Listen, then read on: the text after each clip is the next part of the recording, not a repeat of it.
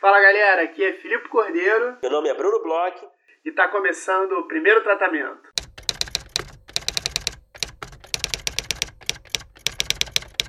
Fala Brunão, tudo bem? Fala Filipe Cordeiro, tudo bem com o senhor? Tudo ótimo, tudo Sobrevivendo às chuvas, nadando bem por aí? É, com, com andando de bote por aqui, pela, pela minha área é, preocupado, né, com todo mundo que está em todos os lugares, mas sobrevivendo, né? Rio de Janeiro embaixo d'água. Seu bote cabe em quantas pessoas? Meu bote cabe uma pessoa. é uma coisa meio individualista. Meu bote é, um, é quase que uma tábua de sobrevivência. Mas é, amanhã, quando esse episódio está indo ao ar, né, a gente está gravando com uma certa antecedência, eu espero a gente já está num cenário menos apocalíptico, porque pô, foi, foi triste essa, esse desastre todo aí que rolou na cidade, né, Bruno? Certamente, certamente. Vamos ver o que acontece. O que a natureza nos reserva, né? É. Mas seguimos otimistas. Sempre otimistas. Tá. Bom, antes do nosso da gente começar a entrevista de hoje, a gente vai falar um pouco aqui de uma parceria nossa, muito querida, com a plataforma Vave. Isso mesmo, Bruno. Vave, é, para quem não conhece, a gente tem um episódio dedicado à plataforma, então procurem aí nos seus agregadores de podcast, coloca primeiro tratamento Vave. É, e a Vave é esse grande portal é, de facilitação né, para os profissionais do audiovisual, é uma vitrine né, dos profissionais do audiovisual é, super interessante para integrar nosso mercado, para as pessoas poderem mostrar seus trabalhos, chegarem nos players, chegarem nas produtoras. É, e agora eles estão desenvolvendo né, mais ainda a plataforma e começando a botar as asinhas de fora, né? E trazendo novidades aí, Bruno. O que, que a Valve está trazendo de interessante aí para gente? A Valve vai lançar agora, no dia 15 de maio desse ano, a Mais, que é um plano de benefícios exclusivos da plataforma. Então você pode fazer hoje a sua pré-inscrição já para obter uma série de vantagens. Ele tem uma lista muito grande de vantagens, entre elas convite VIP para o primeiro evento oficial Vave de 2019.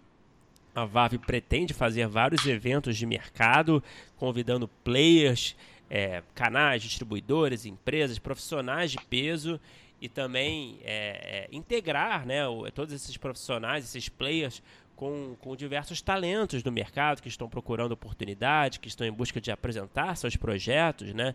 Então vão ser eventos muito interessantes de networking. Além de, desses, desses eventos, também você fazendo a sua pré-inscrição, você também vai ter acesso a conteúdos exclusivos você vai, vai conseguir ter uma, uma visibilidade boa dentro da plataforma, né? Quando você se inscreve na plataforma, você você coloca seu currículo, seus projetos, você vai ter uma série, uma certa hierarquia ali favorável a você, né? Seus projetos vão ter uma prioridade maior na hora de serem vistos pelos players, na hora dessa análise. Você vai ter também entrada gratuita nos eventos e, e descontos estratégicos com empresas parceiras da Vave. É isso, é um negoção, né? Você, Vave mais, é, te coloca aí na frente né, no mercado. A gente sabe que é um mercado que é, às vezes são pequenos detalhes assim que fazem toda a diferença e tá aí aberta para inscrição. Já tem um primeiro evento aí é, para sair em São Paulo. Então fica aí o convite para os nossos ouvintes é, conhecerem a Vave, que se ainda não conhecem, se inscrever na VAV, é, a inscrição lá é gratuita, e procurar saber um pouco mais sobre o VAV+, é, que pô, é, é, mais uma oportunidade aí de, de evento, de estar com é, os players, de estar com outros roteiristas. A gente conversa aqui com vários roteiristas que falam o quanto que é importante estar nesses eventos, estar nesses é, lugares onde se conversa o mercado, onde se conhece gente. Então, uma bela dica aí, uma bela iniciativa da, da plataforma Vave, que vem aí exatamente para ajudar, né? O, todo, todo o, a gente fala aqui com roteiristas, mas é para todo profissional do audiovisual e, pô, uma mega dica aí para os nossos ouvintes, né, Bruno? Exatamente. Para fazer a pré-inscrição, você vai ter que entrar no link que a gente vai colocar no post desse episódio. Já está lá, você já está vendo lá. Estou imaginando que você já está vendo na sua frente esse link, que é um uhum. formulário para você se inscrever, fazer a pré-inscrição nessa na Vave Mais. Então é isso, corra aí porque pode ser aí uma oportunidade a mais. Aí a gente é um mercado difícil, então a gente tem que ali aproveitar qualquer oportunidade que estiver na nossa frente. Isso. E hoje a gente tem um episódio é, especial, né? De novo, um episódio que a gente foge um pouco de, é, da conversa com o roteirista. A gente vai, fazer, vai conversar com uma produtora, é, uma senhora produtora, né? É, conhecidíssima e atuante aí no mercado com diversos projetos e filmes maravilhosos, incríveis. E lembrando, a gente sempre faz essa conversa com os profissionais que não são necessariamente roteiristas, voltada para nós, os roteiristas. A gente sempre tenta conversar com as pessoas para entender qual é o olhar que eles têm em relação a gente. Então, Bruno, conta aí pra gente com quem, como foi essa fera que conversou com a gente. A gente conversou com a grande Clélia Bessa. Clélia Bessa, grande produtora. Ela, só para citar alguns trabalhos que ela produziu, ela produziu Desenrola, produziu Correndo Atrás, que ainda é inédito, ainda no cinema, vai, vai estrear em breve. O Pluft também, que vai estrear em breve, uma super produção. Ela também produziu Separações, do Domingos de Oliveira, produziu o documentário do Cartola, Música para os Olhos, e uh, fez uma série de projetos muito bacanas ali que transformaram o mercado. Também produtora da Dona da Banca, que é uma série que estreará em breve, que a gente conversou com o Rafael Leal, aqui o criador no, no, no podcast. Então, ela também é professora da PUC, ela conhece todo mundo do mercado. então, ela realmente é uma, uma grande personalidade aí do audiovisual. É, isso mesmo. E foi muito bom a gente ter conversado com a Clélia. A gente conversou com ela num momento bem quente, né? A gente, a gente abre a entrevista com uma pauta quente que até às vezes não é tão comum aqui no primeiro tratamento, que é todo esse é, fuzuê que está causando a paralisação da Ancine. É, ela falou muito sobre o que, que ela entende que está acontecendo, os movimentos, o que, que ela pensa um pouco sobre o futuro do mercado. É uma pessoa que é super atuante, é super é, por dentro, é super defensora do cinema e das produções nacionais e, além disso, a gente conversou também muito sobre roteiro, sobre quais projetos a movem, quais, quais são as melhores formas de abordagem, todas aquelas coisas que a gente conversa em relação a produtores para roteirista, né, Bruno? Sim, foi um papo muito legal, é muito informativo, né? A gente entendeu o que, que o produtor pensa em relação ao mercado de roteiro, né? E foi um prazer conversar com a Cléria. A Cléria é uma amiga, uma grande produtora aí, ela, a gente também está trabalhando junto. Ela é, ela é, uma, ela é distribuidora da, do, do BO, né, pela, pela produtora dela, Racor. Então, foi aí um papo muito, muito bacana mesmo. muito legal. Vamos ouvir esse conversa.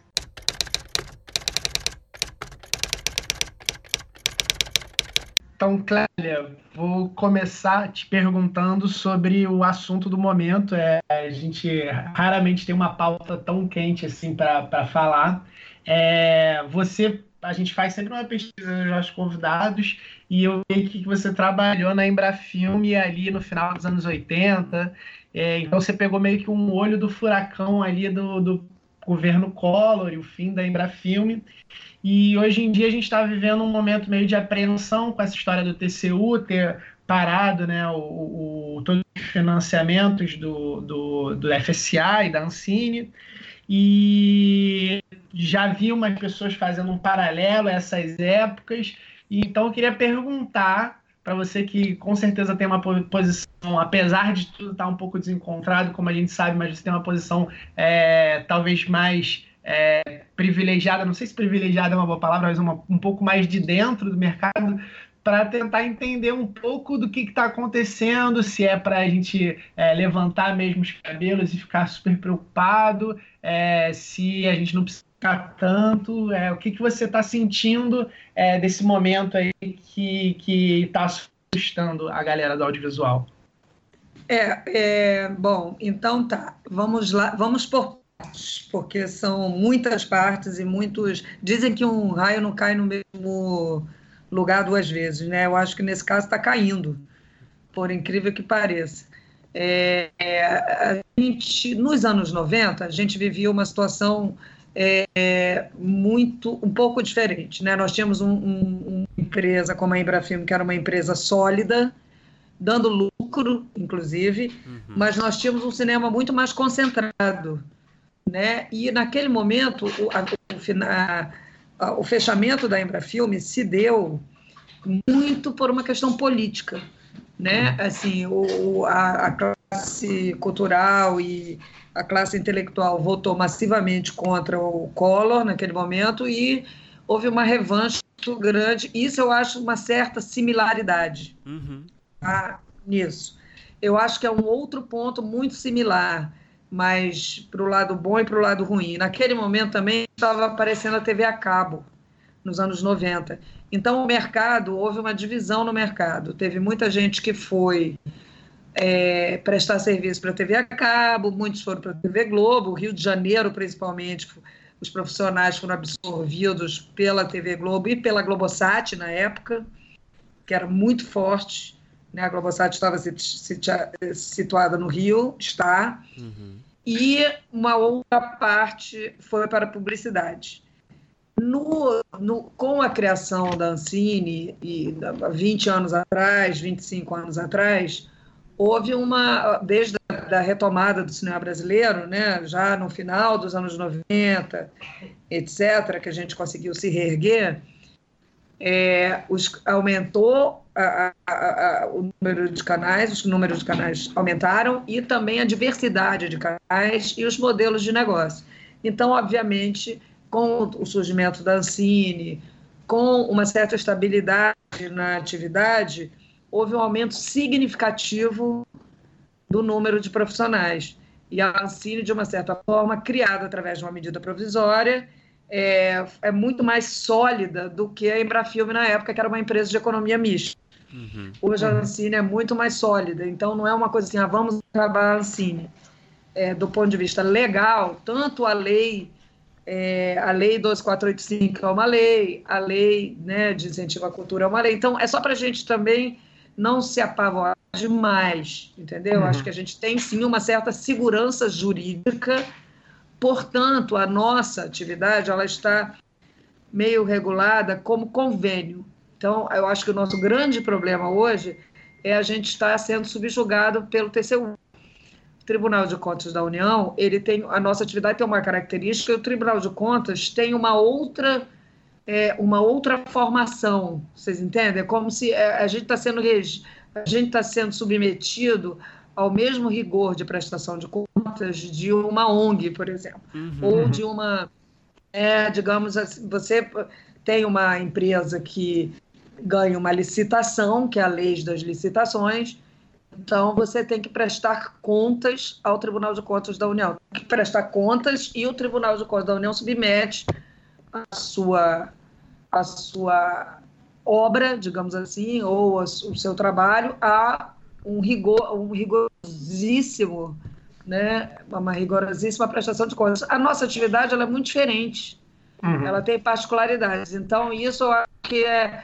que é o grande nó da questão, entendeu? E, e ao mesmo tempo você tem hoje uma questão política que é o aparecimento das novas plataformas. Uhum. que é também um momento crucial. Então, a gente realmente está vivendo um momento preocupante, porque a gente tem uma atividade que né, o, o mercado hoje movimenta é, recursos estratosféricos, a gente tem 240 mil, em torno de 240 mil pessoas no mercado de trabalho do audiovisual, é muita gente. A gente tem, é, tem um resultado do ponto de vista do PIB brasileiro considerável. Então, eu, eu diria que naquele momento nós éramos mais frágeis do que esse momento que a gente vive hoje. É para ficar preocupado? É, porque na verdade o TCU recomendou a Ancine que não prosseguisse nos contratos. Só que uma recomendação do TCU é quase uma paralisação. Uhum. É que nem a sua mãe dizer, você não vai entrar naquele, naquela água gelada, porque senão você vai gripar. Você realmente fica com medinho de entrar na água gelada, porque os servidores e, o, e a diretoria da Ancine e, e um monte de. É, enfim, é quem assina, né, digamos assim, são pessoas responsáveis pelo bom funcionamento, fica muito mais difícil da pessoa assumir aquele, aquela situação sem o respaldo do TCU. É, é, a primeira, eu acho que assim a gente vai receber hoje convite para falar para várias vários órgãos de imprensa e a gente, como produtor, optou um pouco para esperar é, as coisas assentarem um pouco para a gente também não dar, enfim, é, é informações erradas, uhum. entendeu? Ou falsas, uhum. ou ficar, porque também vira uma loucura. Esse negócio de grupo de WhatsApp, estou quase pirando, entendeu? porque você tem é, um, uma classe cinematográfica, e aí você tem várias camadas. Né? Uhum. Então tem o cara que é a favor, tem o cara que é contra. Aí você começa a ter a, uma diversidade, que é a diversidade do nosso cinema, ela se impõe também politicamente, evidente. Então, tem é, lados diferentes, o que dificulta hoje um entendimento único, que era o que a gente tinha um pouco lá na década de 90. Então, tem é, particularidades desse momento e algumas bem consideráveis que tornam os momentos diferentes, porém preocupantes, igual é, como foi o, na década de 90, o Collor, que acabou com as estruturas. O que aconteceu nos anos 90 foi que o Collor acabou com as estruturas. Uhum. É, ele acabou com a Embrafilme, acabou com o Cine, que era um órgão regulador. Uhum. É, então, a, acabar com a Ancine é muito difícil. Tá? Porém, paralisar a Ancine já é catastrófico. Uhum. Entendeu? Então, é, e a agência, obviamente, a gente tem é, a gente, a Nancine, a gente tem lá no guarda-chuva da Nancine o fomento, a gente tem a regulação, a gente tem uma atividade que não dá mais para parar. Não uhum. existe isso, ah, não, agora vou, vou beleza, vou fazer engenharia hum. novamente. Não, pode continuar a fazer audiovisual, porque não tem volta, né? Não é à toa que as grandes corporações hoje estão valendo mais do que a Ford, do que a Toyota, do que qualquer coisa. Você vê as grandes fusões do audiovisual né, mundiais, é negócios de não sei quantos bilhões de dólares, não é? Mas ninguém fala mais em ah, foi vendido ali a né, Fox e agora com a Time Warner, com, com a Disney, são, são assim, é, é, é, são números estratosféricos, é uma questão de Estado, né? É uma questão hoje muito muito muito, o Marquinhos está aqui falando. A é. Apple, o que, Marquinhos? A Apple está lançando agora um ah, A Apple está lançando o streaming. Então, hoje, a gente tem uma, uma situação muito diversificada e, ao mesmo tempo, muito sólida. Eu acho que a gente tem várias frentes de briga, entendeu? Hum. Várias, vários frontes para brigar mas eu acho que a gente tem hoje uma economia, a economia do entretenimento, a economia do audiovisual é muito mais forte do que era nos anos 90, sem dúvida nenhuma. A gente não depende de lei de incentivo como a gente dependia o cinema, né?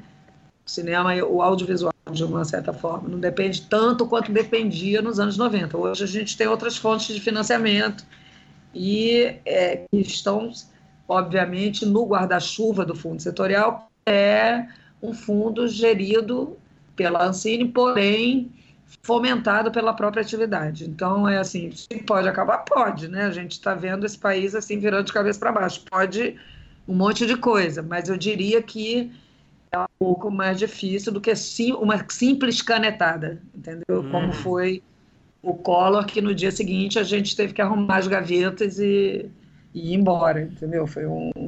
A gente chama de barata voa. Foi uma uhum. revanche, assim, ódiozinho. O menino bateu o pé e falou: não quero mais brincar disso, manda todo mundo embora. Agora é um pouco diferente, né?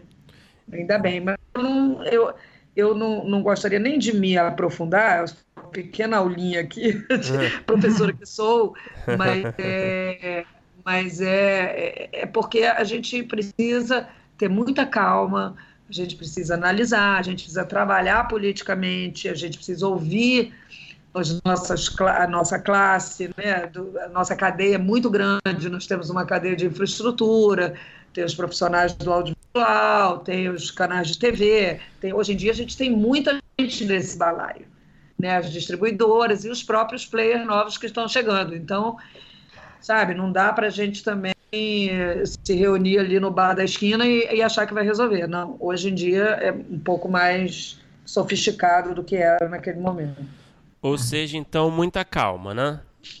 É, muita calma. Eu acho que é, é, não, não, a gente não pode, a gente tem que acumular os saberes, né? Do que a gente tem que olhar um pouquinho para trás, mas olhar para o futuro, que é, obviamente, a nossa atividade é uma atividade muito ligada ao futuro, né? É uma questão, inclusive, de Estado, como eu falei, é uma questão uhum. cultural, de hegemonia. Então, a gente está vivendo uma coisa similar nesse sentido, ali o que foi o cinema na década de 40 e o que está sendo hoje o streaming nesses no, novos tempos, entendeu? É, é, são muitas frentes, é um negócio assim muito difícil da gente é, é, simplesmente falar assim não vai fechar ou assim não vai fechar, o audiovisual vai parar, o audiovisual vai... acho muito difícil o audiovisual parar, né? Mas vai dar uma paralisada, com certeza, até a gente arrumar lá os nossos os nossos brinquedinhos novamente, né? Mas é, que é, eu acho que na verdade está acontecendo isso um pouco no país inteiro, por uhum. incrível que pareça, em todas as frentes. Hoje ouvi lá, o, a farmácia popular parou, o MEC fala, né? Tá uma loucura. Uhum. Então, é, eu acho que não é um privilégio do audiovisual tá vendo essa doideira toda que a gente está vivendo. Enfim, muito complexo. Não, perfeito. Foi. Deixou. Deu uma tranquilizada na gente. É, é. Mas eu sei que tem muita gente em pânico, né? Eu tenho conversado com muita gente que tá, que não consegue dormir mais. Então, muita é. calma. É, eu acho que é uma situação preocupante, mas não é uma situação definitiva, entendeu? Uhum. É a diferença. Eu acho que o cinema no Brasil, o áudio, o cinema principalmente, tem um histórico de luta muito grande. Né? É, não é à toa que tem a secretaria do audiovisual. Você não tem secretaria de teatro, você não tem secretaria de circo, você tinha Rio Filme aqui no Rio de Janeiro, não tem Rio Circo, você não tem Rio Música. Então, o cinema, a nossa classe, por incrível que pareça, é uma classe que é, é, parece mais cascuda do que as outras, entendeu? Eu tenho essa impressão. Então, a gente é bom de briga. Vamos, vamos ver como a gente precisa direcionar essa briga e saber dessa, dessa, dessa, dessa vez como escolher bem as armas, para a gente não não é, voltar muito para trás, entendeu? Voltar várias casas. Eu acho que não tem essa possibilidade. Ou se tiver alguma possibilidade alguma, de uma paralisação, eu acho que a gente retoma mais rápido, até porque hoje você tem uma pressão muito maior, né? Você não pode. A Lei 12485, por exemplo, é uma lei, ela tem que ser cumprida. Uhum. Não é? Cadê as três horas de produção? Se você não está produzindo audiovisual, como é que o cara vai cumprir essa lei? Vai ficar todo mundo Sim. fora da lei?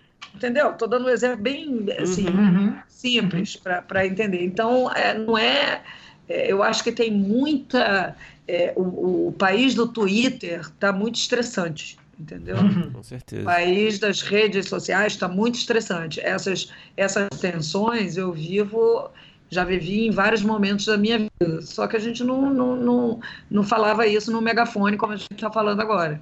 Né? E a desinformação também é uma coisa que nos, nos coloca muito fragilizados, porque é óbvio, a gente, tem, a gente não tem uma informação precisa, a gente tem um, um momento politicamente conturbado, né, enlouquecido, então isso deixa a gente numa situação de fragilidade é preocupante? É. Eu, ainda bem que eu estou dormindo, mas estou uhum. dormindo pouco. mas mas dormindo porque eu acho assim, depois você vai amadurecendo, você vai vendo que é, não é o fim do mundo, entendeu? Calma, vamos olhar, vamos avaliar, vamos, talvez a gente tenha que negociar algumas coisas, talvez, ah, mas a, gente não pode se deixar demonizar. Eu acho que isso é o grande problema também, uhum. entendeu? Porque a demonização do nosso setor, ela existe, está aí, e a gente tem que ter tranquilidade para passar por mais essa turbulência, dessa, desse, dessa vez uma grande turbulência, mas nós, nós vamos conseguir. Uhum. Não é... Uhum. Ô, Clélia, vamos mudar um pouquinho de assunto, vamos para um assunto um pouco mais light. É, a, a, gente a gente está recebendo você aqui no, no, no programa, como é, não é a primeira vez que a gente conversa com uma produtora, com um produtor, porque a gente quer saber também o olhar desse, desse profissional sobre o, a produção de conteúdo. Né? A gente conversa muito com roteiristas mas também não adianta só a gente conversar com roteiristas, né? A gente chegou à conclusão que a gente quer conversar com, com, com profissionais de diversos segmentos aí do nosso mercado para conversar, né? Para entender o que todo mundo pensa em relação à produção de conteúdo, né? E aí eu queria saber de você, para começar esse assunto, né? Que a gente vai, se, vai uhum. expandir ao longo da conversa. É, você como produtora, o que costuma te atrair em um roteiro, né? Que, que, quando você lê um roteiro, você recebe um projeto, você o, o, o, que, o que te faz é, ter interesse de, de embarcar nesse projeto, produzir esse projeto, geralmente? Pois é, tem, é, é, são vários, vários motivos, né? Assim, primeiro que eu, eu, eu sou uma produtora que desconfio muito se eu sei ler roteiro, né? Isso eu acho que já é uma... Eu sempre desconfio do que eu estou lendo. Eu leio, releio, é, mastigo, né, trago ali, coloco em vários caninhos para ver se eu estou lendo co corretamente e alguma coisa, o que, o que me, me faz. É, é quase uma intuição, sabe? Uhum. Gente, eu acho que eu tenho. Eu desenvolvi uma intuição, mais do que. Do que, ah, eu sou especialista, esse roteiro está incrível. Eu acho que às vezes você não tem nenhum roteiro tão bom, mas você vê ali um potencial de crescimento. Então eu gosto muito de acompanhar o nascimento de um projeto. É por isso que eu estou dizendo, porque eu desconfio dos roteiros quando eu leio. Eu tenho a humildade, eu acho que a gente tem é, uma, uma, a gente ainda tem uma dificuldade nesse departamento de roteiro, né? A gente tem não só é uma formação relativamente recente nós começamos a ler muito tarde, né? O brasileiro, uhum. você vê, às vezes eu brinco falando, ah, você, você acha, brincava muito, né? você acha o cinema argentino melhor que o cinema brasileiro? Eu, um tempo atrás, os alunos, sim, acho. Eu falo, não acho. Eles começaram a ler antes que a gente, né? Tem menos analfabetismo, e, mas eles não fazem animação, não fazem documentário, não fazem a gente ter uma riqueza muito muito grande, mas eu acho que a gente tem uma deficiência que as escolas de cinema e os cursos e a própria classe está se organizando para isso, né? Então, de um tempo para cá, com a própria é, o aumento do, do, mercado, houve uma preocupação na capacitação. Então, uhum. isso eu acho que a gente está indo relativamente bem. Mas eu acho também que uh, os produtores e os players precisam se capacitar também, uhum. sabe? Eu acho que, assim, é, muitas vezes... Eu vou contar, até estava olhando aqui hoje os projetos da Racó, eu, eu deparei com um projeto que a gente criou há oito anos atrás, chamado CAST. Era uma agência de é, produtores de elenco. Uhum. Olha só que loucura. Olha aí o 10%, né? Uhum. Que é uma coisa que no Netflix que faz, né, que está tendo uma carreira brilhante. Então, assim, só para você ter uma ideia, naquele momento o player não estava preparado para receber um projeto desse. Você sim, entende? Sim, sim. Como então, assim, é, é, a gente criou esse projeto aqui dentro e muitas vezes o projeto, é, por isso que eu estou dizendo, são várias frentes, ou o talento do projeto, ou o player, o que ele quer, ou a época, o tempo. Se você fosse fazer um pitch, como foi o, o, o autor do. Né, você vai fazer um pitch, ah, é um professor de, é, de matemática, química, que se aposenta, tem uma doença terminal e vira traficante. Ninguém comprou esse projeto durante muitos anos. Uhum. Uhum. Né? Depois foi um estouro, mudou a história do, do, do, do, enfim, trouxe novos elementos à dramaturgia, que é o diferente. Então, eu acho que são essas, essas demandas internas da produtora também mudam, entende? Sim. A maneira de olhar. O que me atrai, assim, particularmente, eu, eu preciso é, é, simpatizar, ter uma primeira empatia é, natural, eu já tenho uma certa experiência, o diferente, né, que também é uma coisa que me atrai muito, aquilo que eu nunca vi. Uma ideia original, Tem né? essa característica. Exatamente, uma ideia original. É, os talentos envolvidos nela, apesar da gente apostar muito em novos talentos, a gente aposta muito, é uma característica da Racó, está no DNA da Racó, e muito tempo, durante, quer dizer, a sócia, a Rosana, é uma roteirista, então facilitou muito minha vida, né? Uma roteirista relativamente bem sucedida, no sentido de ter uma formação muito sólida, é uma pessoa é, é que veio de uma boa faculdade, continuou escrevendo, ela é uma uhum. roteirista de essência e é uma diretora também. Então, eu diria que me ajudou muito a entender esse universo. E aí, a, a, eu, eu, eu, volto a dizer, eu acho que a gente precisa estudar sempre, não só o, vocês, roteiristas do lado de lá, como a gente, produtor do lado de cá. E os filhos também. Eu acho que a gente está sempre em constante. Porque a gente faz, né? Eu estou me embolando aqui, né? Mas é porque a gente faz filme para ser visto. Eu não conheço ninguém que uhum. não, não ser visto. Então, o que que você tem que ter um conteúdo que seja agradável, que seja bem construído, agradável sentido de, né, que seja que agrade, não que é agradável, desculpa. Você tem que ter um conteúdo que agrade, uhum. você tem que ter conteúdo bem construído.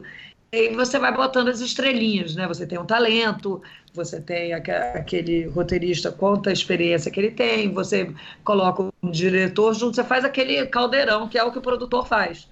Uhum. Né? Vai colocando ali o que ele acha que vá. Porque a gente já viu tantos bons roteiros naufragarem por falta de né, de, de combinação, né, de análise combinatória, digamos assim. Uhum. Você às vezes tem um bom roteiro, mas que você não consegue avançar com um bom projeto, ou uma boa série, ou um bom filme, etc., porque obviamente aquilo não foi bem, não foi bem é, montado, né, digamos assim. Agora, é muito mais fácil você, obviamente, fazer um bom filme a partir de um roteiro do que você fazer um bom filme a partir de um roteiro ruim. Uhum. Então, eu, eu, eu, eu leio, tenho um primeiro, uma primeira leitura, gostei, curti, né? Opa, por aqui, tem potencial. E tal, essa primeira avaliação.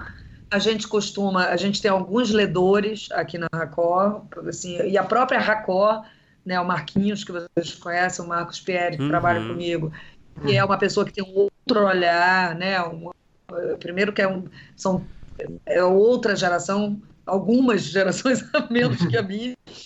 Né? Tem o, a Rosane, que também tem uma outra formação. A gente costuma é, ler e, e, alguns ledores que a gente considera pessoas que a gente manda quando o roteiro tem uma característica de drama, tem uma pessoa que pode ler, quando é mais para comédia, tem uma outra pessoa que pode ler. Eu gosto muito quando um diretor lê também, uhum. não só um roteirista, eu gosto muito de dar para um diretor também. Que é outra visão, né? É outra visão, sabe? Eu acho que são, é, são, muitos os, são muitos os motivos, sabe? Mas, assim, eu acho que muitas vezes, quando eu recebo uma sinopse bem construída, ela me encanta muitas vezes mais do que um roteiro mal construído, digamos. Eu acho que, que muitos filmes já nasceram de sinopses aqui na Record, tá? Ou de curta, né? Ou é, até. E se você lê o roteiro, você fala, putz, isso aqui não é um, um, um, longa, isso aqui podia ser um curta. Ou, oh, caramba, esse roteiro de curta é incrível, daria um bom longa. É muito, é, é, é muito variado, sabe? É bem variada assim, a maneira como a gente. o que a, nos atrai. É claro, e eu vou ser bem honesta, tem roteiristas que a gente acompanha. Né, que eu vejo assim, eu sou uma pessoa que vê muito curta-metragem, até porque eu sou professora, Uhum. Então, eu vejo muito curta-metragem, é, tenho essa percepção dos meus alunos, então eu fico um pouco de olho em quem está aparecendo e quem está, o que o mercado está demandando, né? Então, isso é, também não posso me alijar disso. Não adianta ter um roteiro incrível que não vai ser realizado. Sim. Então, isso é uma, uma preocupação que eu tenho como produtora também. Né? Eu gosto muito de participar desse processo inteiro. Né? Muitas vezes o roteiro chega aqui de um jeito e sai de outro. Uhum. Né? Porque passa por muitas mãos. Né? Uhum. É isso? Respondi? Um super, confuso, né? super. Não, respondeu super completa. É, eu ia te perguntar, e você já falou um pouco, mas é, eu queria saber um pouco mais é, em que pé você prefere receber um projeto? Porque você falou assim, tem projetos que nasceram na sinopse tal, eu imagino que tenha todo tipo de projeto que chegue em todo tipo de é, é, desenvolvimento diferente. É, desde alguém que venha conversar contigo, tem ideia tal, não sei o que, não sou nem roteirista, mas tem uma ideia tal, de repente você conhece alguém, até alguém que já chega com, sei lá, o sétimo tratamento ou vem de outro lugar.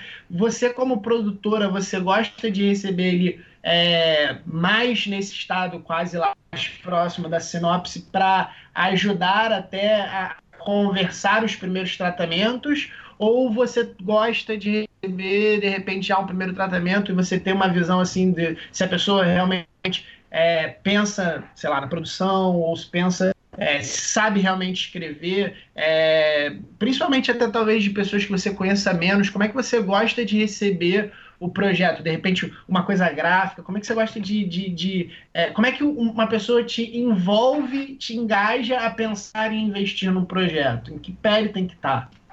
Pois é, como eu te falei, assim, vou, é, varia eu, uhum. eu diria. Sabe? Varia muito. É, porque eu vou te dar, vou te dar um exemplo. Eu li um livro, é, adorei o livro. Uhum. Chamei duas roteiristas para trabalhar. É, você entende? Foi um livro. Uhum. É, um roteiro ele pode sair de vários de lugares, né? Uma ideia, uma notícia de jornal, uma né? É, é, é eu, por exemplo, o Pluft saiu de uma peça da Maria Clara Machado é, que a gente está produzindo, o Correndo Atrás, saiu de um livro do Hélio de la Penha, que a gente também vai lançar agora, o, é, que são filmes que entraram aqui, só estou falando dos últimos. Tem um sendo desenvolvido agora a partir de um blog. Agora, eu gosto muito, assim, dependendo do roteirista, se eu pego um roteiro de um iniciante, se eu, se eu tenho um projeto de iniciante, eu gosto às vezes de ter um primeiro tratamento. Uhum. Sabe? Porque eu gosto de avaliar um pouquinho a pegada. Né? Agora, eu tenho roteiristas que eu já estou acostumada a trabalhar. Pô, o que, que você achou disso? Tal? Ah, vamos levantar um, um primeiro, assim, ou um argumento estendido. Eu também acho muito bom um argumento estendido, que faz com que o cara. Não, você não precisa. Uma sinopse estendida, desculpa. Uhum. Uma sinopse estendida. Não precisa nem ser um argumento, né, uma, uma, uma, um roteiro levantado, né? não precisa abrir cena, nada disso. Você tem uma sinopse estendida, você já consegue ali avaliar um pouquinho, né? você já consegue dimensionar.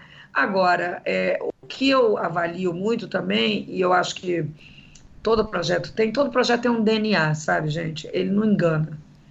Uhum. Então, é, eu gosto muito, eu trabalho muito com o roteirista, assim, para que, que você tá, quem que você pensou para isso? Sabe, qual o ator que você pensou?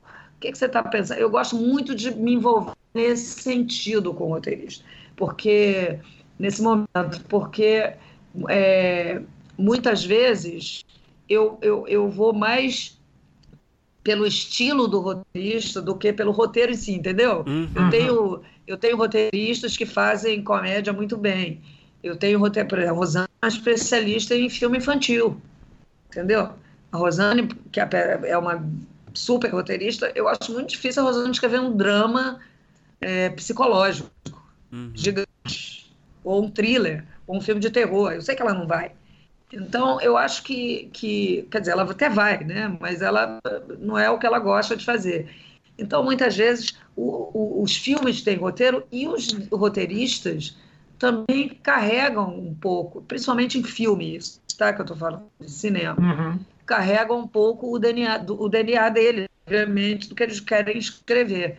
Então, é, eu tenho um pouco essa preocupação. Às vezes eu tenho um, um roteiro aqui que nasceu quase do, de uma sinopse, que é do, do Madiano, que é um, um ex-aluno meu também, que, que é Mato Grosso, que ele me trouxe uma sinopse assim, um pouco estendida. Eu falei, caraca, que filme Desculpa, não posso falar, mas. Pode, pode, pode, sim, pode sim. Pode ficar tranquilo aqui. Eu falei, cara, eu, eu conheci o Mariano como, como diretor, né? Ele é também o diretor, conheci, aliás, foi meu aluno, eu conheci o que ele gostava, eu sabia do que ele gostava, eu sabia quais eram as referências dele, eu sabia o que ele estava querendo falar. Então eu falei, é, é nossa, é realmente o roteiro ficou incrível, sabe? A partir de um trabalho que a gente fez no decorrer de dois anos de trabalho. Então, é, eu acho que muita, dependendo de, de como vem esse projeto e se ele tem verdade nele, sabe, eu, eu me encanto. Eu gosto muito de projeto que traga em si uma verdade. Eu não, eu não acredito. É porque, assim, como eu falei, tem um DNA, né? Eu tenho filmes comerciais ah, vem aqui um filme, eu junto. Se você junta um roteirista X com um ator X, uma distribuidora X, um diretor X, você sabe o filme que você tem. Uhum. Né? Então, é, não adianta você também é, querer inventar a roda. Então, eu, muitas vezes, quando um roteirista traz uma sinopse ou um diretor traz um roteiro, eu tento buscar um pouco qual é a referência dele, qual foi o caminho que ele buscou, o que, que ele estava pensando, né, quando ele escreveu sobre isso. E, e, eu acho, mas o que pula para mim, assim, o que me faz encantar, eu acho que eu achei a palavra, é a verdade daquele roteiro. Uhum. Sabe? Por mais que seja. Pode ser um falso documentário, mas é uma verdade, entendeu? Uhum. Então, assim, alguma coisa tem que me mobilizar. Nesse momento, a gente está desenvolvendo alguns projetos e tem um que é a partir de uma música, olha só que loucura. Hum. Né? Tem, tem um outro que é, enfim, um projeto que eu criei e pedi para um roteirista desenvolver.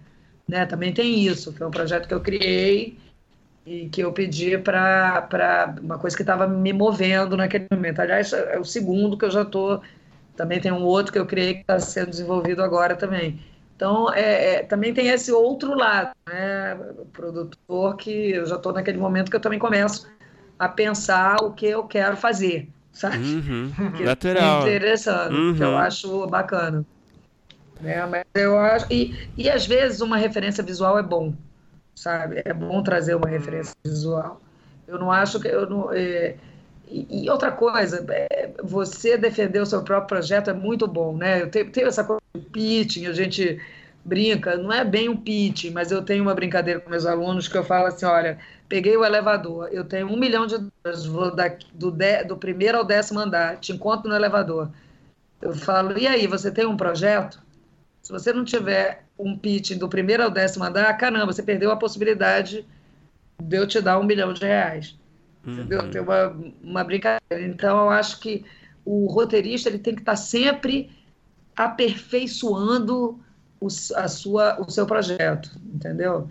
Uhum. É, tem que tem um trabalho aí do, do roteirista que se ele não tiver na sinopse de cinco linhas uma verdade ou na sinopse de dez, eu acho que ele não avança, sabe? Eu acho muito difícil avançar. É, eu, é, já, até hoje eu encontrei o Bruno, a gente falou né? Eu falei, eu uhum. acho que tem muito trabalho, entendeu? É, principalmente. E o trabalho, às vezes, ele é muito maior em cinco linhas do que em, em, em 90, uhum. sabe? Uhum. Aquele momento dele de ter uma ideia e achar que ela pode ser desenvolvida, eu acho que é crucial. Portanto, com, é, é, voltando a essa pergunta de como é que eu gosto de receber um projeto, devolvo a pergunta. Não sei. Várias, né, várias maneiras, né? Tem, tem várias maneiras de me encantar. E eu acho que cabe ao roteirista também encantar, sabe? Uhum. Porque ele primeiro ele tem que se encantar para poder encantar os outros, sabe? Os outros ledores digamos assim, né? Quem vai. E, e vai... essa verdade, talvez, né? Esse encantamento é. que ele consegue passar, talvez seja essa grande verdade do projeto, né? É, exatamente. E às vezes tem um pedaço que é bom pra caramba, entendeu? Você fala, joga todo o resto, vamos aqui, nesse uhum. lugar, sabe? Tem isso. Eu acho que e, e, eu acho muito bom quando o roteirista está disposto a se expor, sabe? A trazer, a, a, deixar, com que as, deixar que as pessoas também é, tragam, é, ouvir, né? Esteja, esteja aberto a, ouvir. Então, que isso é uma coisa, isso é uma coisa que realmente me dá um pouco de preguiça hoje, nessa altura da minha vida, de ter gente, assim, é, é, tem uma, uma tem muita gente nova, né, gente? Tem muita gente nova no mercado, obviamente, que é uma delícia. Mas também eu acho que todo mundo quer fazer logo o seu filme incrível, maravilhoso, que é pô, aquele filme que eu, sabe, todo mundo quer ser o gênio da uhum. vez. Isso é uma coisa muito chata, entendeu? Uhum. Porque gênios são muito poucos, né? Então, eu, do mesmo jeito que eu me acho ainda uma pessoa que é, precisa aprender, eu acho que todo mundo precisa sabe? Assim, todo mundo precisa ter menos certeza e mais dúvida em determinadas situações. E um roteiro é um desses lugares que a gente precisa ter dúvidas, hum. sabe? É, e às vezes, muitas vezes o roteiro nem é bom, mas aí tem uma situação ali que é pô, incrível. Tem, sei lá, cinco páginas geniais já me fazem encantar, sabe? Talvez não seja nem tão bom entendeu? mas já me fazem encantar. E eu acho que também tem um momento de vida, né? o momento de vida de quem está aqui do outro lado. Né? Você acumula experiências, você o que, que sobre o que, que você quer falar. Nesse momento eu estou assim. Uhum. Né? Sobre o que, que eu quero falar. Que tipo de filme eu quero fazer. Então, é, eu acho que tudo isso conta. Clélia, é, você agora falou um pouco do que você pensa que um roteirista precisa ter, né? O que ele precisa ser, talvez, né? Em termos de trazer a verdade, estar disposto a escutar. É, mas eu queria aprofundar um pouco esse assunto. Falando assim um pouco do perfil do roteirista, o perfil ideal, assim. Que outras qualidades você acredita que um roteirista precisa ter para conseguir ingressar no mercado? Bom, primeiro eu acho que ele tem que escrever, né? Vamos combinar. O Domingos, o Domingos Oliveira falava uma coisa maravilhosa, que é que Domingos está fazendo falta nesse mundo. Mas hum. é, o Domingos falava, Clélia, eu escrevo todos os dias alguma coisa sobre os meus projetos, nos meus projetos. Nem que seja uma linha, mas eu escrevo. Porque ele brigava, porque senão eles vão ficar com ciúme um dos outros. Então, é. ele, e ele tinha um caderno ele tinha um caderno de ideias. O Domingos era uma, né, um caldeirão. Então, eu acho que primeiro, primeira coisa é essa, sabe? É escrever. Eu acho que a gente também está tem uma deturpação aí, porque como o mercado abriu muito, teve muita gente que foi, virou muito rápido o roteirista. Uhum. E, e eu acho que primeiro escrever, segundo ler muito, terceiro eu acho que a formação de um roteirista hoje ele passa pela uma ampla formação cultural. Você, eu não acredito no roteirista que fica trancado no quarto escrevendo. Eu acho que o roteirista tem que ir à exposição, ele tem que ver filme, ele tem que ler, formar ele repertório, tem que né? observar, né? formar repertório. Ele tem que se, né, se você pega, sei lá, um roteiro como Matrix, tem psicanálise, tem, uhum. sei lá, voltei, voltei aqui no, lá nos anos 90, meu Deus do céu. Mas é, é, eu acho que ele precisa ter uma formação ampla, sabe? Se você uhum. vê, até ele poder falar do particular. Né? Então, é, é, eu, eu, eu tenho muito também, eu acho que hoje, inclusive, os roteiristas eles têm uma formação muito em cima do próprio audiovisual só, que é uma coisa louca. Você pega o roteirista para ver todas as séries do Netflix, ele vê todos os filmes, ele vê a ele, vê, ele fica louco tentando ver tudo e ver três episódios, né? Uhum. Tal, tem uma formação é, é, muito audiovisual, muito de consumo de audiovisual, mas ele, por exemplo, eu acho que uma boa coisa é ler outros roteiros. Uhum. Tem uma uhum. coisa que eu acho que é muito importante, é você ler outros roteiros e ver os filmes a partir dos roteiros que você leu. Eu acho que isso é uhum. é fundamental, assim, eu acho que todo aluno de cinema devia ler pelo menos os roteiros dos filmes que foram feitos. Não é só ver o filme, é ler o roteiro, porque tem um caminho entre o roteiro e o, e o, e o conteúdo final que é enorme, é uma passada. São, né, tem, tem roteiro que passa por 50 tratamentos, 60 tratamentos, tem essas loucuras, né? E muito autoralidade do diretor também é uma coisa importante, né? O que, que, você, o que vai acontecer com o teu, com teu roteiro. Então, eu, eu acho que é uma formação que vai além do próprio audiovisual. Eu acho que é muita leitura, sabe, gente? Eu, muita leitura e muita informação de outras áreas, como, por exemplo, eu, eu gosto de falar em artes plásticas, que eu acho que é, é incrível, psicanálise, leitura, uhum. leitura, né, de um modo geral, uhum. e visualmente eu acho que as artes plásticas traz muita coisa, por incrível que pareça, é, exposições e, e enfim, e, e forma, né, informação com formação. Né? Tem um amigo meu roteirista que ele fez um curso de detetive, uhum. por exemplo, online. Eu morri de rir. Vou escrever né, um filme de. Vou, vou escrever um filme de, de suspense e tal, foi fazer um curta, foi fazer um curso de detetive online. Então, eu Existem acho que é esses cursos? Existe, existe. Rafael Leal fez um ah, curso. Ah, Rafael fez. A cara dele, né? Mas é. Né, eu acho que tem, assim, você vai escrever um romance policial, tem uma vivência ali, né? Do, né os grandes escritores tinham uma certa vivência. Eu, é, então, eu acho que, a princípio, a primeira coisa que eu recomendo é estudar, sabe? É é estar aberto para o mundo. Eu, eu brinco com os meus alunos também, eu já estou citando, estou professoral a beça hoje, mas porque eu tive, tivemos esse, esse amanhã, né? Encantadora hoje lá na, uhum, foi ótimo. na PUC.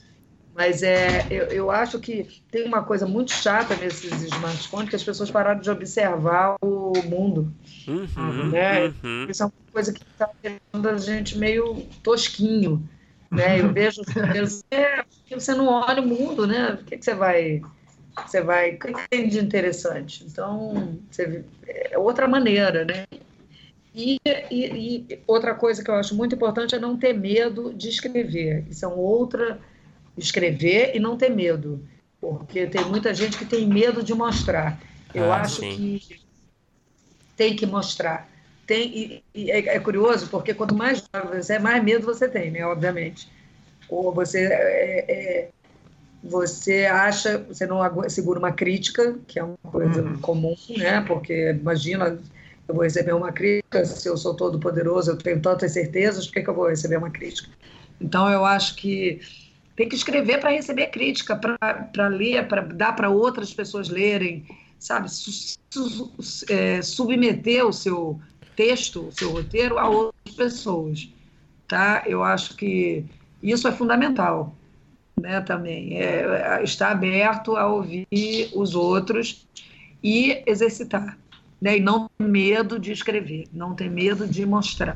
Acho que essa é uma outra coisa que acho que perdeu o medo, inclusive de fazer, de, sabe, de, de também é, desencantar, né? Porque escrever é um ato de encantamento. Você é, tem que estar ali de vez em quando você tem que desencantar para encantar, né? acho que é por aí. E, Clélia, agora há pouco tempo você falou que é, tem procurado fazer coisas que te movem, é, o que que tem te movido ultimamente? O que que tá, tá é, batendo aí na sua porta que tem é, mexido com você mais ultimamente? Que projeto você tem é, visto que você tem vontade de se envolver? É, eu não tenho vontade, por exemplo, de fazer filmes, mega filmes. Sabe, aqueles mega, mega, apesar da louca que fez o Pluft agora, né? É, eu ia falar isso. Mas o, é, não, mas assim, deixa eu me explicar melhor. É, o Pluft foi um desafio. Uhum.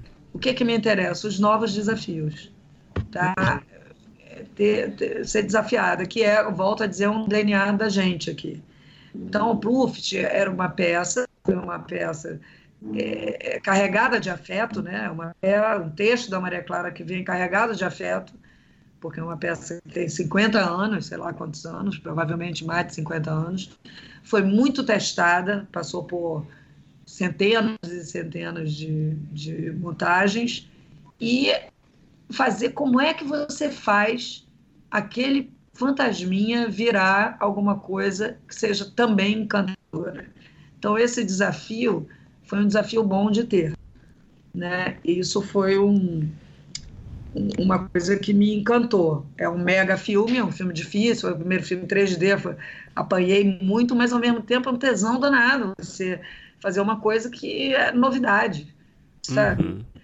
Você, eu já estou num, num, momento da minha carreira que eu arrisco sem risco, você entende? É, é uhum. bom, eu sei onde vai dar, de uma certa forma, foi um risco, mas foi uma, a gente arriscou fazer uma coisa, mas a gente sabia com muita responsabilidade onde é que a gente ia chegar. Não, é? não somos loucos. Assim, vamos, eh, eu e Rosane fizemos isso quando a gente começou. Né, que eu li o Como Ser Solteiro, eu falei, nossa, isso aqui dava um longa. E ela, caraca, dá o longa, dá, pá.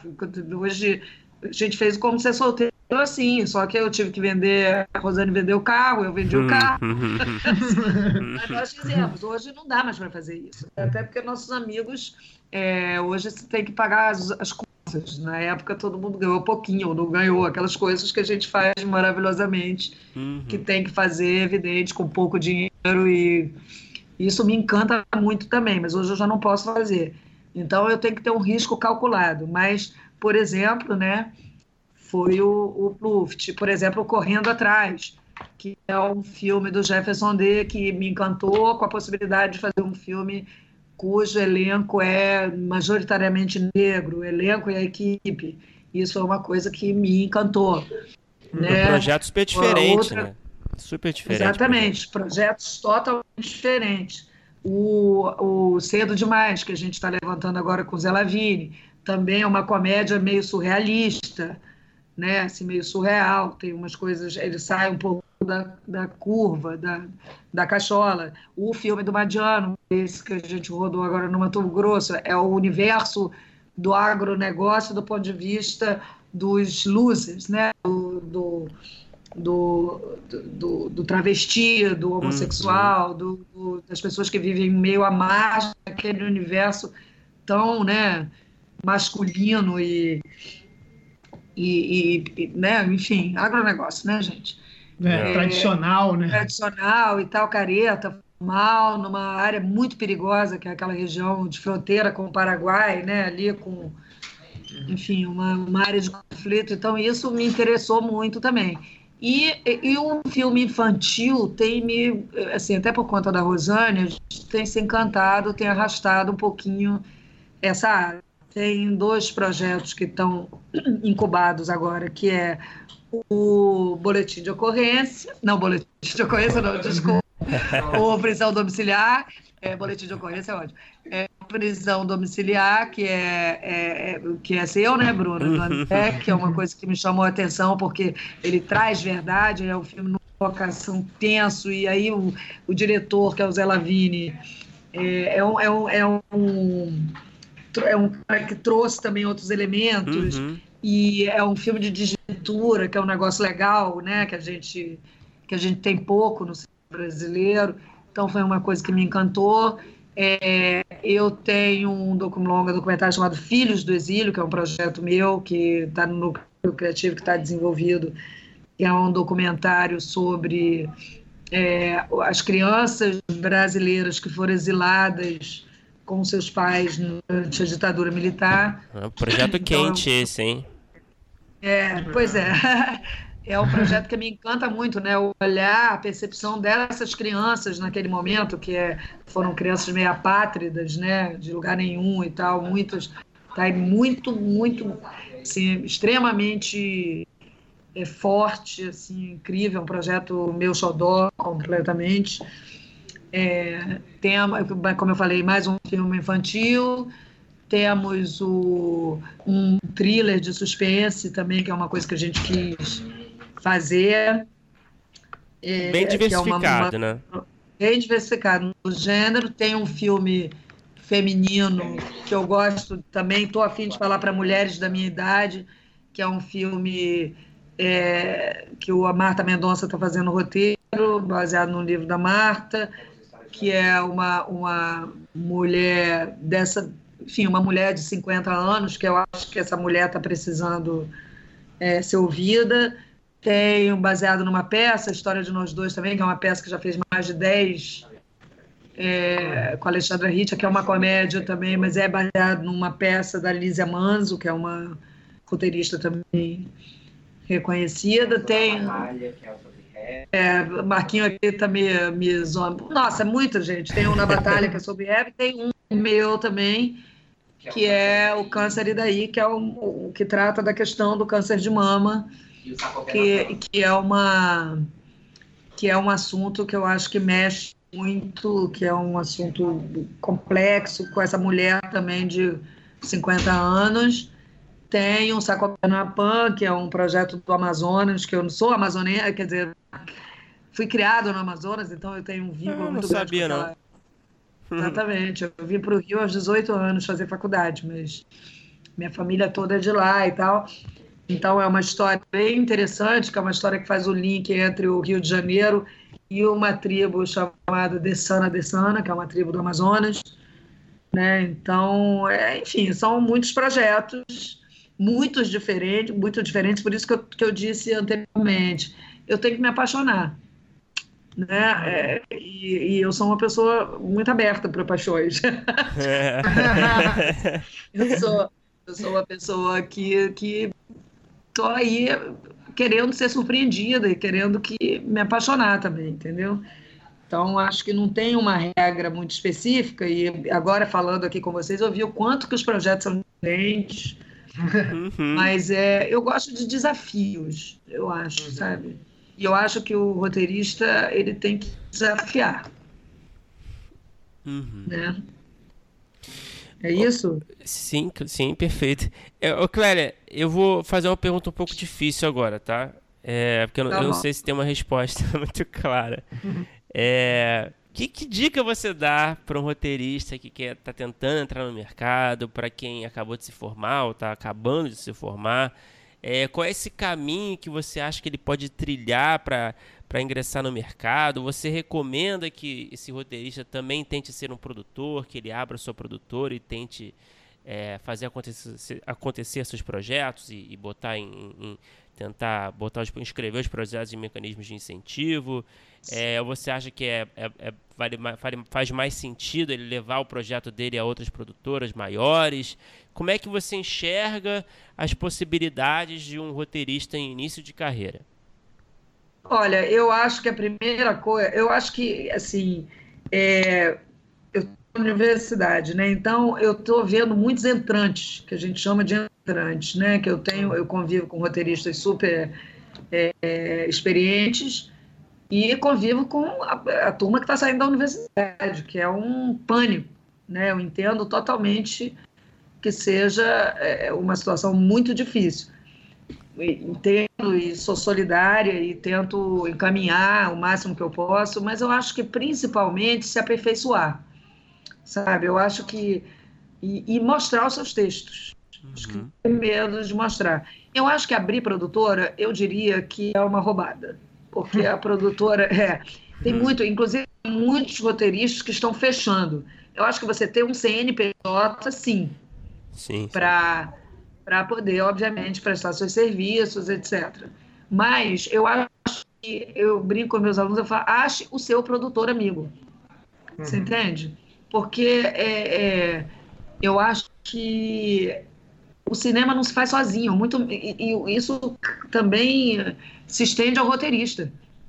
Sim. Entende? Eu acho que você tem que achar alguém. Assim, a Rosane brinca, que eu brinco com ela também, que ela é meu casamento mais sólido. Eu não tive hum. nenhum casamento que durou cinco anos, como tem a Record. sabe? Então, é, a gente se encontrou e, e, teve essa liga. Eu acho que te, tem que ter alguém junto, sabe? Eu acho que você tem que ter alguém para trocar que tem uma característica um pouco diferente da sua. Isso é uma coisa que eu sugiro. É, eu acho que submeter os seus textos, sim, frequentar, né, agora vai ter o Frapa, né, que, que, que tem, tem o, o, Rio Marketing, o, os festivais, eu acho que tem que é, é, submeter os seus roteiros a outros diretores, principalmente tem uma coisa geracional, eu acho que você tem que sim achar os seus pares, achar o seu parceiro diretor, achar o seu parceiro produtor e, uhum. e realizar, porque é muito frustrante você ter roteiros na gaveta. Eu te garanto que eu tenho alguns. E até a Rosane tem, até o Braulio Motavani deve ter. Uhum. Entendeu? Tem, a gente conversou com ele, tem. Claro, todo mundo tem. Tem um quartinho. Inclusive, ele virou produtor agora, né? Uhum. Ele virou produtor agora, Carolina e ele viraram produtores. Mas é, eu acho que, que é, tem que fazer, sabe? É, tem uma coisa de frustrar. Tem que fazer e vai ser ruim. Se for ruim, tem problema, sabe? Melhora. Eu acho que tem que fazer, tem que submeter o seu roteiro a, a, a outras pessoas. Eu acho que você sempre vai achar. Eu acredito que você sempre vai achar o seu caminho, sabe? Eu acho que o, eu tenho alunos, eu vejo alunos que é, são extremamente esforçados e, e conseguiram e que trabalharam e que estão aí no mercado de trabalho, porque eu já identifico isso dentro da faculdade, sabe? Que é o cara que não tem medo. Chega assim, Clélia, posso te mandar um roteiro para você ler?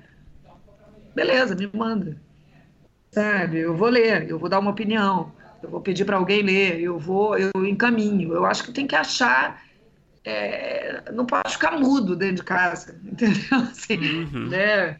Fechado e se achando tá faz, fazendo aquele roteiro incrível da vida e se submeter, se meter, quer ver uma coisa curiosa? Tem muitas salas de roteiro acontecendo, né? Muitas. Então eu acho que se você já tem um pouquinho de musculatura, vale a pena, se oferece para ser estagiário de uma sala de roteiro. Uhum. Sabe? Ver como é que funciona é, eu acho que tem aí alguns caminhos, hoje tem muito mais do que na época que a gente começou, que eu comecei, é, possíveis. Eu acho que é frequentar debates, frequentar cursos, frequentar. É, porque é network também, né? É, a nossa atividade é muito. Como falei, cinema não se faz sozinho. Então, acho que você, você frequenta grupos, coletivos e tal, é muito mais fácil de você sobressair. Agora, é, é, obviamente que a concorrência está grande, principalmente dos entrantes, que é uma, uma quantidade enorme de escola de cinema, e fora da escola de cinema também tem muita gente escrevendo. Você vai no. Eu brinco, né? Fala assim: vai lá no YouTube, tem 250 mil uhum. bilhões de vídeos por minuto, entendeu? Alguém escreveu aquilo, ou não, ou saiu fazendo. Então, eu acho que para você sobressair, só com aperfeiçoamento sabe? Com leitura, com estudo, etc. E isso fica claro quando você lê um texto. Você entende? Quando você lê um texto de alguém que tem, que correu atrás, vamos usar uma expressão bem popular, é muito diferente do daquele que não correu. É, a gente também, o produtor mais experiente, ele já já já percebe uhum. isso, né? já identifica. E eu acho que tem uma coisa também de tentativa e erro. Eu, é, tem um depoimento que o Fernando Meirelles deu um dia desse, no, que, eu, que eu até uso às vezes na minha aula, que ele fala assim, pô, quando eu comecei na Olhar Eletrônico, a gente fazia, tinha que fazer um programa, a gente se, se obrigou a fazer um programa por dia. Né? Então você vai fazendo, você vai aprendendo. Hoje em dia é muito mais fácil, entendeu? Pega um diálogo, filma um diálogo, faz um diálogo, filma, vê ficou bom, sabe? Eu acho que é, eu acho que tem que se submeter. Não adianta mandar um e-mail, estou aqui com o meu projeto, eu acho isso, eu recebo 80, entende? Eu recebo muito, eu acho que não é o ideal. Marca, vai lá, fala, oh, gostaria de apresentar meu texto, sabe? Mas, assim, o, o Chu também, que é um assistente de direção muito experiente, uhum. ele fala, quando ele começou a fazer cinema, ele, é, ele marcava por bairro, porque ele era duro, não tinha muito dinheiro, aí ele marcava assim, vou para Botafogo marcava todas as cantoras que ele pudesse e você vai bater em 10, uma vai te atender, sabe? Eu acho que é um pouco assim. Não adianta ficar mandando currículo com um texto enorme. Até eu, por exemplo, hoje em dia, muitas produtoras não recebem, porque tem coisa de plágio yeah. uhum. e etc. Então também é meio chato. Então, eu acho que quando você já tem alguma coisa muito mais fácil, olha aqui, eu fiz isso, sabe? Por isso que a formação é importante. Né? É, aqui eu fiz esse roteiro, está aqui meu filme, fiz esse curta-metragem, está aqui o meu roteiro. Sempre vai ter alguma coisa incrível. Se alguém olhar com esse. Né? Se, se você tiver talento e você tiver perseverança, você vai ser visto também, sabe? Eu acho. Posso estar sendo muito poliana, mas eu acho que vai. Mas você prefere então que bata na porta, converse, se apresente, do que aquele e-mailzão padrão que manda para um monte de gente e tal? É, eu prefiro. Eu, na verdade, tenho uma situação muito privilegiada, né? Porque eu estou dentro de uma universidade está saindo gente todo momento, né? Então, eu estou olhando ali, estou vendo e oriento muitos mas é, é, eu, eu tenho muitos amigos produtores que recebem, recebem material. Agora não adianta mandar um e-mail, porque não vai rolar, sabe, 90% não rola nada. Eu até, muitas vezes, eu, nossa, falei, caramba, que legal, e já procurei, mas aí eu tive uns dois, três problemas, eu falei, opa, porque eu também tenho que gostar do roteirista, uhum. não é só um roteirista escrever pra caramba. Eu tenho que, eu particularmente, entendeu? Eu quero olhar, quero ver, será que esse cara vai segurar? sabe? Uma, né, o entrante que eu estou falando, né? O cara que está uhum. começando. Né? É, é, eu gosto de conversar para saber até qual é a intenção, porque você vai escrever um roteiro só, sabe, na vida, você vai, né? Se você quer ser roteirista, eu, eu gosto particularmente de conversar. Então eu costumo marcar, até porque aqui eu me divido. Também tem o Marquinho, também tem o Rafa, também tem né, gente que me indica, roteiristas também tem um pouco isso. Eu indico, então eu gosto de receber porque eu indico. Eu sou uma pessoa que sou muito demandada por outros colegas, até por estar dentro da faculdade. Então eu gosto, realmente eu gosto de ler, gosto de receber. Bom, perfeito, Clélia. Perfeito. Muito obrigado por conversar com a gente. Foi um papo muito esclarecedor, muito informativo.